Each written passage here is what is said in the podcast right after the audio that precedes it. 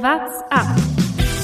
The legends have all suffered a success here. Oh, da reißt gleich mal ein richtiges Loch. It is Sagan in green. Souffrir, une victoire d'étape. Viva Egan Bernal! Vive le Tour de France! Tourfunk, die tägliche Dosis Tour de France. Hirsch, Hirsch, hurra! Und damit herzlich willkommen zum Tourfunk der zwölften Etappe der Tour de France. Marc Hirschi gewinnt heute, endlich muss man sagen, der in meinen Augen geilste Fahrer der Tour de France bisher. Schafft es also nach zweimal oder nach einem zweiten und einem dritten Platz seine Etappe der Tour zu gewinnen. Das wollen wir analysieren, darüber wollen wir sprechen. Mein Name ist Thomas Gerlich und äh, mir virtuell am Bildschirm gegenüber der fantastische Lukas Bergmann. Servus, ja, man hat es ihm gegönnt, dem Mark Hirschi. Er war Zweiter, er war Dritter, jetzt endlich Platz eins. Hat man gesehen, auch bei ihm sehr emotional, so wie wir das bei einigen in, bei dieser Tour de France schon gesehen haben, mit Tränen in den Augen bei der, beim Siegerinterview. Und das hat er sich heute wirklich verdient. Der nächste Soloritt von ihm endlich gekürt. Ja, diesmal waren es keine 90 Kilometer, die er alleine weggefahren ist, war ein bisschen weniger. Vielleicht taktisch dann auch besser. Hinten raus dann nochmal richtig schön alleine in eine kleine Abfahrt runtergerast. Also alles ein bisschen abgeschwächter wie zum letzten Mal, aber dafür der Erfolg heute eben auf der zwölften Etappe. Der erste Schweizer Etappensieger meines Wissens nach Fabian Cancellara. 2012, Cancellara. Ein ganz, ganz, äh, ganz, ganz großer des Radsports. War generell heute so eine Etappe, bei denen es äh, um viele große Namen aus dem äh, Radsport geht.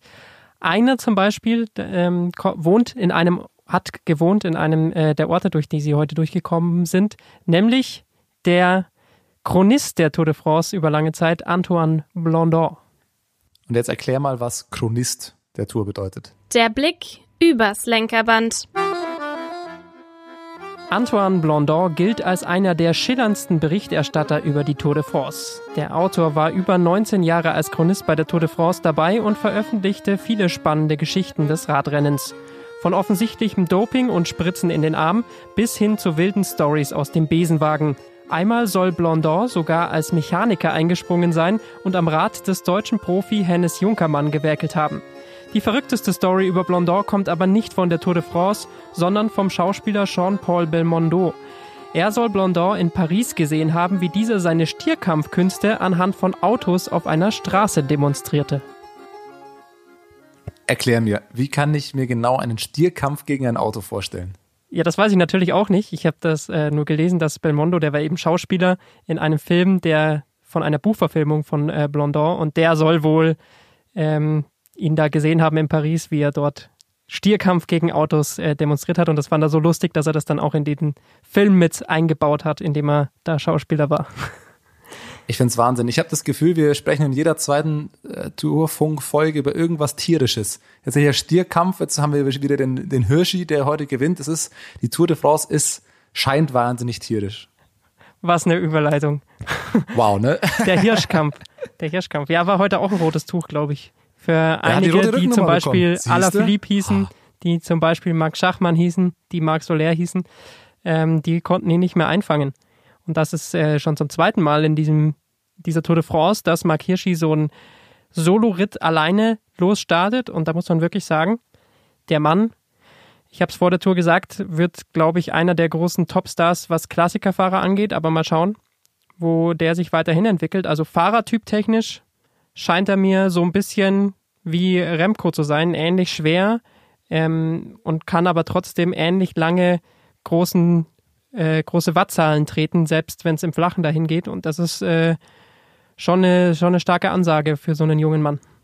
Also für mich äh, eh der geilste Fahrer bei der Tour bisher. Das war auch vor, war er auch vor seinem Sieg heute schon für mich. Allein wie er heute wieder attackiert hat und das wieder versucht hat, äh, kann man sich wirklich für ihn freuen, dass es heute geklappt hat. Ich muss sagen, ich hatte, für mich sieht er gar nicht so leicht aus, wie er, wie er ist. Also ich habe mir das, das muss ich sagen, ist für mich eigentlich neu, dass der Kerl wohl auch nur um die 60 Kilo wiegt. Weil er ist einer dieser absoluten Leichtgewichte, ich weiß nicht, ob es sein kantiges Gesicht ist oder, oder sein, seine wallende Mähne oben auf dem Kopf, aber irgendwie wirkt er für mich gar nicht wie so ein 60-Kilo-Mann. Da gibt es einige andere Fahrer, die in dieser Gewichtsklasse sind, die irgendwie deutlich magerer oder dünner aussehen. Ja, aber Maximilian Schachmann hat es auch nochmal danach gesagt im Interview. Er ist halt fast 10 Kilo leichter als äh, Max Schachmann. Und das hat man gesehen heute bei dieser Attacke, die letztendlich den Ausschlag gegeben hat, bei der Schachmann und Soler nicht mehr hinterhergehen konnten, obwohl Soler eigentlich äh, jetzt auch nicht so schwer ist. Aber ähm, da konnten sie nicht mehr hinterhergehen, da war es einfach für Schachmann zu schwer und da hat Hirschi heute sich den Abstand geholt, den er dann nicht mehr hergegeben hat. Absolut. Bevor wir gleich noch weiter über die Etappe sprechen, da, weil wir gerade bei den Körpergewichten waren, können wir gleich noch mal eine Frage, die uns erreicht hat von einem Hörer, thematisieren. Da bin ich gespannt auf deine Antwort. Weil mir, äh, nee, ich sag meine Meinung noch nicht. Äh, hier zum Tourfunk, blöde Frage. Habt ihr auch das Gefühl, dass Nairo Quintana im Frühjahr bei seinen krassen Leistungen irgendwie dünner aussah als jetzt bei der Tour? Irgendwie hat er doch schon wieder so ein kleines Mini-Bäuchlein wie bei Movistar. Findest du, Nairo Quintana ist fett geworden? Also ich bin da immer sehr, sehr vorsichtig, weil ich gerade bei Radsportlern natürlich äh, schon auch es kritisch oft sehe, wie dünn die zum Teil sind. Und da muss man wirklich äh, sagen, äh, ist immer so ein, so ein heikles Thema. Ja, also für mich sieht Quintana topfit aus. Ähm, wenn er so am Berg mitfahren kann, habe ich jetzt noch nicht so auf seinen Bauch geachtet. Weiß ich nicht, äh, woher diese woher diese Frage rührt, ob es irgendeine Einstellung gibt, wo er ein bisschen Bäuchlein aussah. Klar, es ist immer wichtig für die Bergfahrer, dass sie da in absoluter Topform und mit wenig Gewicht hinfahren, aber wenn man äh, auch so mitfahren kann, glaube ich, liegt es jetzt nicht daran, dass er irgendwie zu schwer wäre. Also, also der ist, ist noch, noch zu gut. Bäuchlein bei Quintana aufgefallen. Dafür ist er Dem zu gut platziert im Gesamtklassement, als dass ja. da, das irgendwie ein Problem sein könnte. Vielleicht macht es das Trikot irgendwie. Vielleicht hat äh, was weiß ich, Querstreifen, wie, wie man das auch immer nennt, was, was dick macht. Aber auf jeden Fall glaube ich nicht, dass Nairo Quintana äh, an der Grenze ist, ein Bäuchlein zu haben. Aber ich werde die nächsten Tage mal genauer darauf achten. Vielleicht wird, jetzt, wird das morgen ja schon mal eine Rolle spielen. Ansonsten die Etappe heute war ja so ein bisschen das, was man erwartet hat. Das ist eine, eine schöne Klassiker-Etappe eigentlich. Es gab dann viele Ausreißergruppen, äh, einige wurden wieder gestellt, dann war wieder eine neue Gruppe, dann Verfolger und überall wurde mal attackiert. Ähm, was mir, was, was ich krass fand heute, Nils Polit war relativ früh wieder in einer Ausreißergruppe und ähm, konnte früh schon nicht mehr mitgehen. Und das war vor allem krass dahingehend, dass er auch in der Gruppe mit Max Walscheid noch zusammen war, der schwerste Fahrer der, der ganzen Tour. Und Nils Polit ist vor Max Walscheid am Berg abgefallen. Und ähm, auch, ich habe mir gerade vorhin nochmal das Gruppetto, wie es reingerollt ist, gesehen, da sah Nils Polit selbst im Gruppetto hinten auch echt schon also rein von seinem Gesichtsausdruck, das kann man jetzt natürlich nicht überbewerten, aber sah schon aus, als ob der richtig leiden würde. Also leider muss man echt sagen, Nils Pullet scheint nicht wirklich fit aktuell zu sein oder noch von seinem Sturz auch da ähm, zu viele körperliche Beschwerden noch zu haben. Also ich schätze mal, dass wir so wie wir ihn jetzt heute wieder in einer Ausreißergruppe gesehen haben, ähnlich wie, wie vergangene Woche schon mal. Äh, ich glaube, dass es für den ganz, ganz schwer wird, das erklärte Ziel, Etappensieg äh, noch zu holen. Also ich für ihn relativ wenig Chancen, so wie das aktuell aussieht, leider. Ja, man weiß natürlich nicht, wie sein äh, Formaufbau ist. Sein großes Ziel sicherlich in jeder Saison ist immer Paris-Roubaix. Deswegen, das kommt noch in einem Monat dann, glaube ich. Äh, Ende oder Mitte, Mitte Oktober dann. Also von dem her, vielleicht geht dahingehend der Formaufbau und er hat jetzt nochmal so ein kleines Loch. Aber trotzdem müsste er natürlich schon langsam ein äh, bisschen, bisschen stärker werden. Ich weiß es nicht, äh, woran es bei ihm liegt. Vielleicht ähm, ist auch irgendwo eine kleine, ja, eine kleine Krankheit, die er sich eingefangen hat, kleiner Infekt. Ähm, es ist bei so einer Tour de France auch manchmal einfach, hat man so einen Tag, wo es überhaupt nicht läuft. Würde ich jetzt noch nicht überbewerten. Ähm, Nils Polit ist ein sehr, sehr starker Fahrer und ich denke, die großen Rennen für ihn kommen noch und ähm, die, die zählen für ihn. Klar wäre ein Tour-Erfolg schön, aber wenn es nicht sein soll, dann soll es nicht sein. Da würde ich mir jetzt noch nicht zu viele Gedanken machen. Nee, ich meinte das auch nicht äh, über die Tour hinausgehend, aber nur für die für die Tour glaube ich, dass es äh, für ihn, also ich, ich hätte ihm nämlich schon einen Etappensieg zugetraut, äh, so wie er ich fit ist, wäre eine Etappe heute vielleicht auch was gewesen, der Berg hinten raus ja, dann wahrscheinlich doch zu steil, aber ich, so, ich meinte nur so früh wie er, ja, aber es ist schon fast zu schwer. Musste, es ist schon so fast früh, zu, abreißen. Zu, ja, ja, ich zu weiß, schwer dass, für ihn. Mhm. Also wenn du guckst, dass wenn Hirschi oder ein Soler oder ein Schachmann da mitfahren, ähm, das ist dann eben nicht Klar, das Profil aber er hat ja nicht erst da hinten abreißen lassen. Das meinte ich ja eben. Ja, das dass es stimmt, so das früh, stimmt, wie er ja. schon äh, Schwierigkeiten hatte, wo eben ein Max Walscheid auch noch über den Berg ähm, mitgekommen ist. Das meinte ich, dass auf diese Tour hingesehen ähm, wahrscheinlich nicht in, in Topform ist leider. Und was du eben angesprochen hast, das muss man sich auf jeden Fall vormerken. Den 25. Oktober ist das, der Super Sunday. Das ist die letzte Etappe vom Giro, Paris-Roubaix eben und äh, ich glaube die fünfte oder sechste Etappe der Vuelta. Das ist eben jener Sonntag, äh, wo gefühlt alle Rennen gleichzeitig sind, wo wahrscheinlich jeder Weltklassefahrer irgendwo mh, in der, in der Weltgeschichte unterwegs sein wird. An sich war es dann heute dann hinten raus bei der Etappe früh, also was heißt früh? Wir haben lange noch überlegt, das wäre auch eine Etappe gewesen, die Greg van Avermaet äh, sich sicherlich angeschaut hat. Der hat auch vor dem Rennen gesagt, als er die, als er sich die, die Strecke angeschaut hat, hat er die Etappe heute ausgemacht, das ist die, wo er angreifen wollte.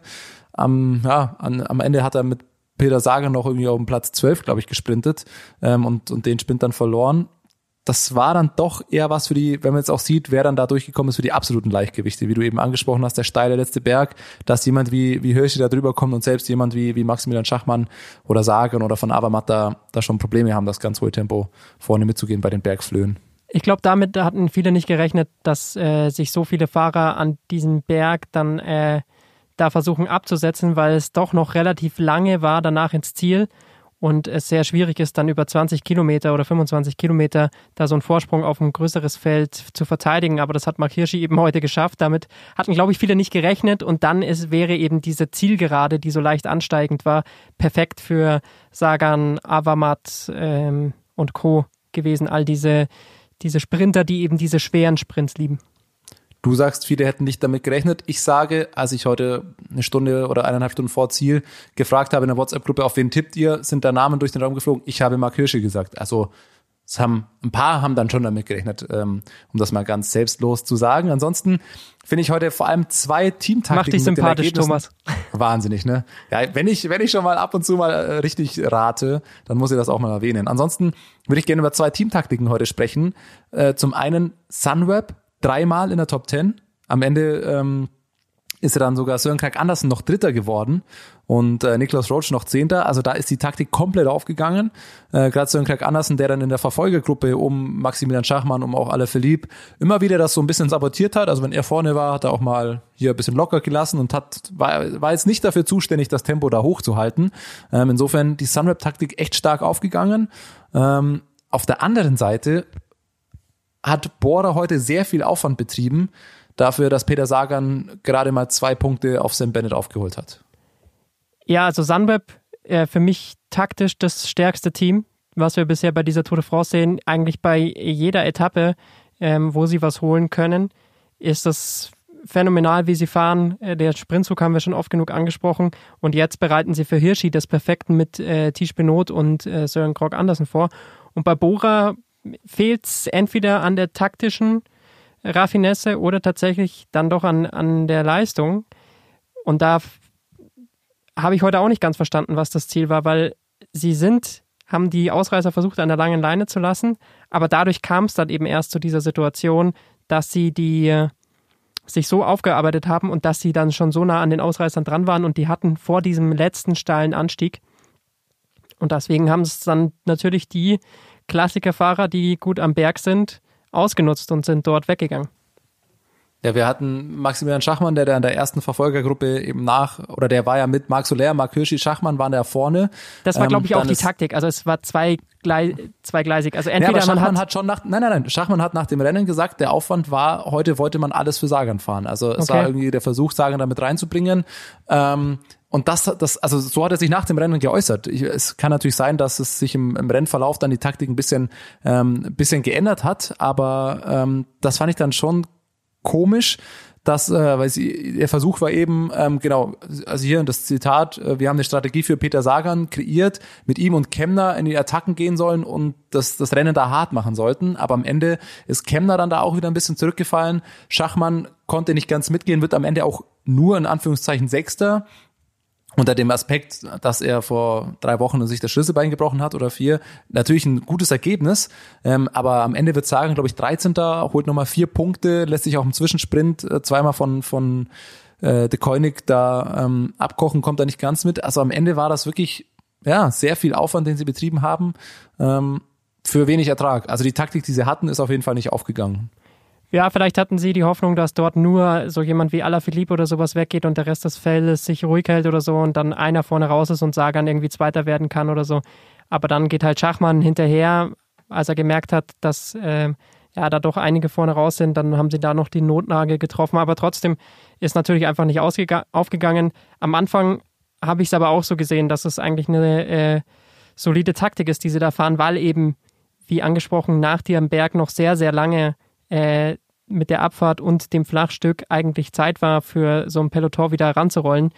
Aber dazu hatten sie dann eben schon viel zu viel Rückstand. Ja, wenn wir jetzt schon bei den Deconic-Fahrern auch waren, äh, würde ich mal auf unsere Highlights und äh, Lowlights äh, ansprechen oder da mal Ausschau halten, weil da sind eben vor allem bei mir, was ich mir aufgeschrieben habe, ein paar von Quickstep dabei. Ausreißer und Ausrutscher. Ja, mit Rennentscheidend für Alaphilippe hinten raus, um mal mit dem Ausrutscher anzufangen, war wohl ein Problem an der Schaltung. Der Alaphilippe hat ja aus dieser Verfolgergruppe, glaube ich, zwei, dreimal attackiert, ist nie ganz weggekommen und am Ende musste er sich abhängen lassen, weil, so, weil er einen technischen Defekt hatte und es wirkte so, dass er nicht mehr schalten kann. Also er hatte dann irgendwie im Flachen eine wahnsinnig hohe Trittfrequenz, im Ziel dann irgendwie einen super, super schweren Gang dafür, dass es wohl noch leicht bergauf ging das wirkte mir, kann ich jetzt auch nur spekulieren, aber wirkte mir fast so, als ob da der Akku der elektrischen Schaltung hinten leer gegangen wäre, weil er irgendwie auch so ratlos geschaut hat und immer im selben Gang dann gefahren ist. Also das ist natürlich bitter, dass sowas schon wieder ein technischer Defekt für Julian Alaphilippe ähm, so ein bisschen die Top-3-Platzierung noch kostet. Er hatte anscheinend auch nicht die Beine, das hat er zumindest danach gesagt. Also er hat es jetzt erstmal nicht auf die Schaltung geschoben. Ähm, weiß ich jetzt nicht, was, was äh, da tatsächlich das technische Defekt den technischen Effekt ausgelöst hat, aber es war auf jeden Fall einer, er hatte auf jeden Fall nicht die Beine, um mit Hirschi mitzugehen, das hat er gesagt, der war heute zu stark, aber er hätte natürlich sicherlich gerne aus dieser zweiten Gruppe raus vielleicht noch zumindest Platz zwei oder so geholt, das hat dann diese Schaltung verhindert. Aber wenn es tatsächlich die elektrische Schaltung war, dann ist das natürlich schon ein enormer Ausrutscher. Äh, und dann haben wir, habe ich für mich noch einen Ausreißer angeschrieben, weil ich mir das gestern schon gedacht habe und gestern haben wir es nicht angesprochen und es war heute wieder genau dasselbe, wie krass Michael Murkoff einfach ist. Ähm, der, ich, ich warte tatsächlich immer noch auf den Moment, dass der irgendwann mal einen Zwischensprint oder einen Sprint für Sam Bennett anfährt und dann auch so sehen, aber als erster drüber rollt. Der fährt, es war gestern und heute beim Zwischensprint genau dasselbe Bild. Murkoff fährt vorne, macht ein unfassbar hohes Tempo, schaut sich die ganze Zeit um, ich habe aber das Gefühl, der schaut sich nur um, ab wann muss er eigentlich rausnehmen, dass Sam Bennett noch an ihm vorbeirollt. Weil gestern und heute hat, hat er gerade noch Sam Bennett an sich vorbeifahren lassen, ist dann direkt hinter ihm drüber und eben noch vor Sagan, um da Sagan noch mal ein paar Punkte zu klauen. Aber das ist schon unfassbar, wie stark dieser Kerl ist. Und wie gesagt, ich habe das Gefühl, der, der muss sich da wirklich aktiv noch runterbremsen, dass er nicht auch noch Sam Bennett hinten auch noch abschüttelt. Aber das ist eben genau dieses taktische Auge, das Murkoff hat. Da ist er der absolut beste Fahrer im Feld, was äh, Sprint Anfahren geht vom äh, taktischen her. Und deswegen passt er das da immer genau ab und er weiß, äh, wenn Sagan da gegen Bennett dann gewinnen will oder sowas, muss er zu früh rausgehen und so. Also das, das ist schon wirklich äh, sehr stark, wie Murkoff das macht. Wundert mich auch, dass Sagan da immer noch keine Strategie findet und sich das irgendwie mal anders überlegt und oder sich Bora auch anders überlegt mit, mit Pöstelberger oder Oss das anders anzufahren. Aber ja, gut, ähm, im Endeffekt ist es dann eben auch nur ein Zwischensprint und die Ziele von Bora waren wahrscheinlich heute noch größere und da hat man dann auch ähm, vielleicht gesagt, na gut, da verliere ich jetzt hier zwei Punkte, wenn ich im Ziel dafür 20 gewinne. Ist aber alles nicht aufgegangen und schön langsam wird es natürlich schwer für Peter Sagan. Ja, das, das heute wäre mal noch so eine Etappe gewesen, die noch nicht ganz bergig ist, dass er keine Chance hat und eben ähm, mehr als die flache Etappen, wo er dann halt mit den Weltklasse-Sprintern wie Caleb Ewan, wie Sam Bennett eben nicht mitkommt. Ähm, bin ich gespannt, wo er noch, noch Punkte holen will. Morgen gibt's eine Zwischensprintwertung.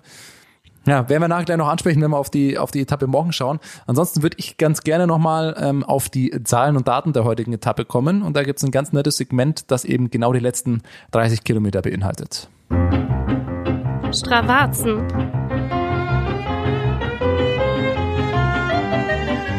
Ja, das ist ziemlich genau, da würde es mich jetzt vor allem interessieren, was Mark Hirschi da natürlich getreten hat. Der lädt das leider nicht auf Strava hoch, also das äh, fehlt noch, dann ist er mein endgültig, endgültig mein absoluter Lieblingsfahrer. Ähm, aber ein ganz, ganz guter Vergleich, bevor ich jetzt hier mit, mit Zahlen um mich werfe, den Com auf diesen letzten 30 Kilometern von denen, die bisher hochgeladen haben, hat sich ähm, Sebastian Reichenbach geholt, der da eben in der, in der Spitzengruppe noch dabei war. Ich glaube, am Ende ist er siebter geworden, wenn ich jetzt nicht falsch bin. Nee, achter. Ähm, aber das nicht mit 346 Watt über eine Dreiviertelstunde äh, mit Durchschnittsgeschwindigkeit von 41,5 kmh. Da war auch der letzte Berg drin. Also das ist schon sehr, sehr ordentlich. Vor allem finde ich es aber interessant, den Vergleich zu den Fahrern, die dann doch hinten ja, das entspannt rollen lassen, ähm, um mal die wenigsten Wattwerte von den Topfahrern da zu nehmen. Das war heute Emanuel Buchmann. Der ist da heute mit äh, soliden 191 Watt, eben im Vergleich zu drei, fast 350 mitgefahren, also fast die Hälfte, ähm, die er sich dann hinten Klar, der hat die Beine hochgelegt und alles und sich schön wahrscheinlich für die nächsten Tage mal ausgeruht, aber das ein ganz guter Vergleich, wie, wie unterschiedlich das dann doch im Feld rollt für die, die locker hinten mitrollen und die, die vorne absolut alles da reinpreschen. Also die 190 Watt Jetzt kommt der, der alte Spruch, das hätte ja meine Oma noch mit, aber Lukas, da hätten wir vielleicht auch noch heute hinten mitrollen können. Ja, das sagt sich immer so leicht. Nach 210 Kilometern weiß ich nicht, ob Richtig. ich das noch hinkriegen, ja. kriegen, hinkriegen würde. Also es war ja heute auch eine wenn extrem lange Etappe. Würden. Ja, genau. Äh, ich meine, wenn wir da einsteigen würden, so die letzten 30 Kilometer, die, die hätten wir noch mitfahren können. Aber ansonsten, ähm, das denke ich zur, zur heutigen Etappe. Ansonsten haben wir noch ähm, so so dass das übergeordnete Thema, da kam heute nämlich nochmal eine neue äh, News zu den äh, Covid-Testen, die quasi kommen. Und zwar war es ja diese Woche am, am Pausetag schon so, dass ja alle Teams getestet wurden, äh, inklusive Staff äh, außenrum. Und bei vier Teams ähm, jeweils ein positiver Test kam, unter anderem auch Ineos und eben ja auch Christian Predom, der Tourmanager. Das haben sicherlich alle mitbekommen, was jetzt heute aber neu war dass es für den kommenden Ruhetag, also nächsten, den kommenden Montag, für die Tests, die da kommen, ist dieser erste positive Test quasi schon wieder raus. Also es gibt ja diese Regelung, bei zwei positiven Tests innerhalb eines Teams ist das ganze Team disqualifiziert. Diese ersten positiven Tests bei eben diesen jenen vier Teams sind für Montag dann aber schon wieder weg. Also sie haben quasi, wenn man das so sagen will, wieder einen positiven Test frei.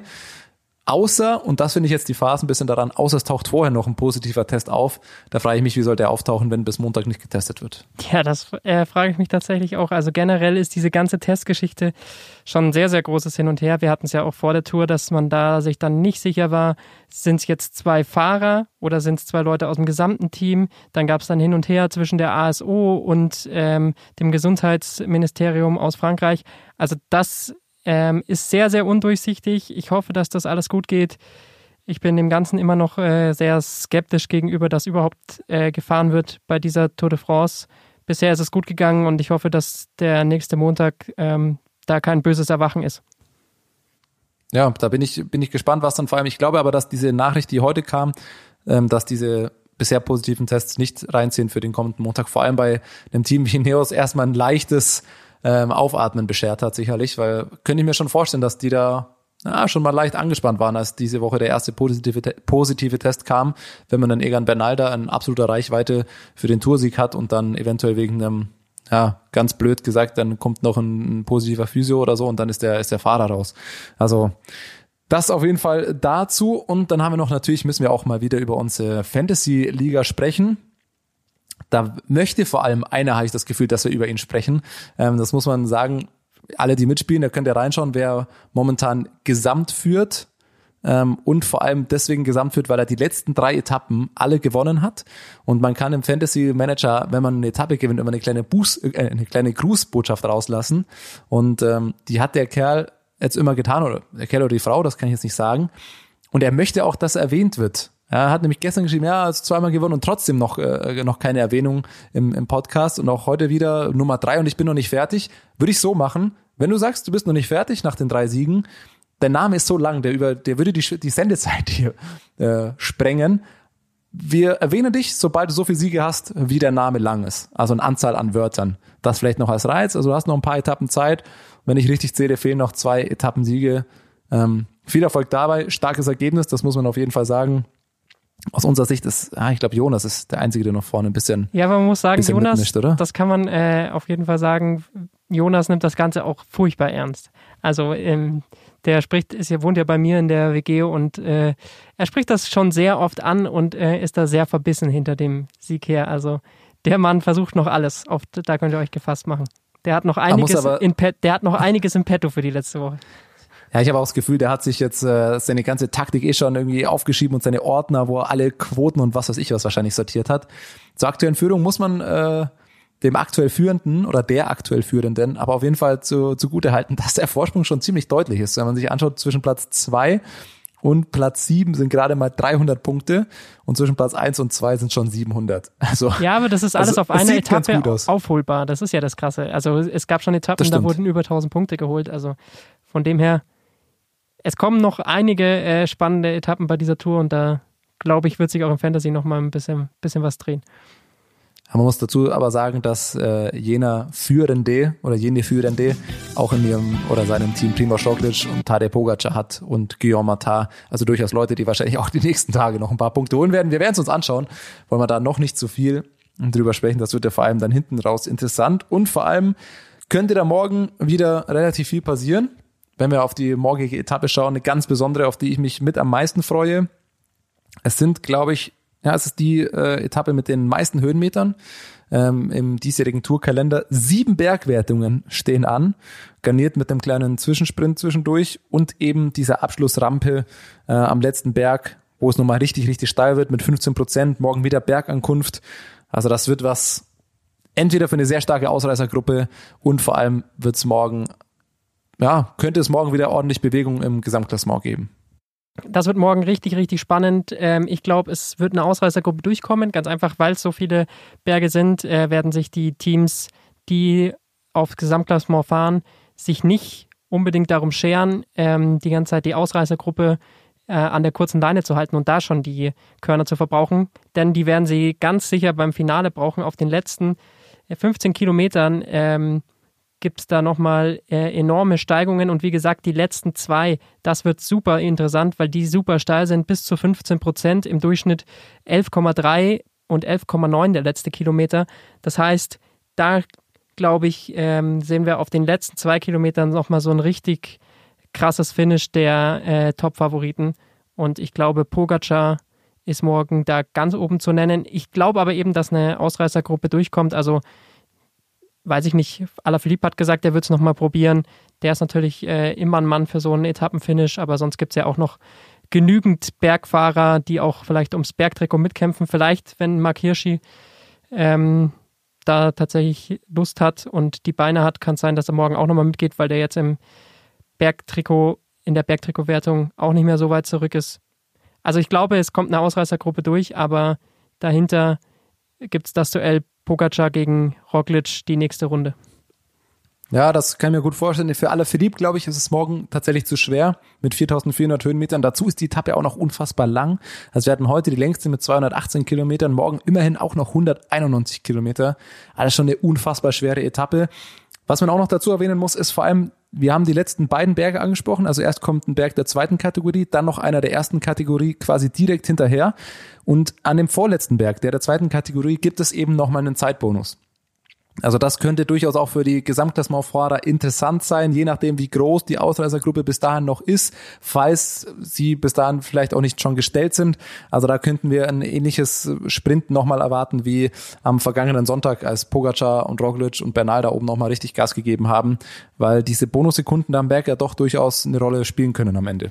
Ja, aber ich, also ich glaube einfach, dass morgen da zu viele in die Ausreißergruppe wollen und das für die Teams dann äh, zu schwierig ist. Also ich könnte mir auch vorstellen, dass Bora morgen vielleicht äh, einen Kemner oder einen Buchmann oder sowas da mit in die Ausreißergruppe schickt, um da mal was zu probieren. Also ich glaube einfach, dass da zu viele starke Fahrer in der Ausreißergruppe sein werden und da das Feld sich auch nicht dann zu arg aufarbeitet, um diese Ausreißergruppe an der kurzen Leine zu halten, dass da die Bonussekunden wirklich eine Rolle spielen. Bade möchte ich noch ansprechen, weil der für solche Finishes auch gemacht ist. Das hat er bei seinen, ich glaube, 2017 oder 2016, wo er schon mal aufs Podium gefahren ist, da gab es so eine ganz harte Etappe zum Schluss, wo Froome viel Zeit verloren hat. Da hat Bardet äh, richtig und auch Uran richtig viel gezeigt. Also die sind für solche steilen Finishes auf jeden Fall gemacht. Die sollte man auch auf dem Zettel haben bei diesem Kampf zwischen Roglic und Pogacar. Gibt es eben doch noch ein paar andere, die auch nicht so weit weg sind.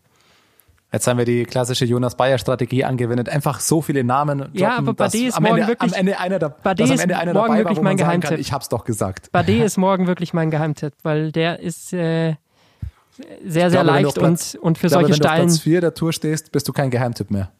naja, sagen wir mal so, ähm, wenn alle Pogacar und Roglic vorne sehen. Ja, dann sag ich, der dicke Nairo macht's. kann auch sein. Wir gucken so Nein, dann. Das, das war natürlich nur nochmal äh, eine kleine Berufung auf das Bäuchlein, das anscheinend von Nairo Quintana. Wir schauen es uns morgen an und ihr hört es dann morgen wieder bei uns hier im Tourfunk. Bis dahin, schönen Abend, schönen Tag, guten Morgen, was auch immer. What's up? Der Radsport-Podcast.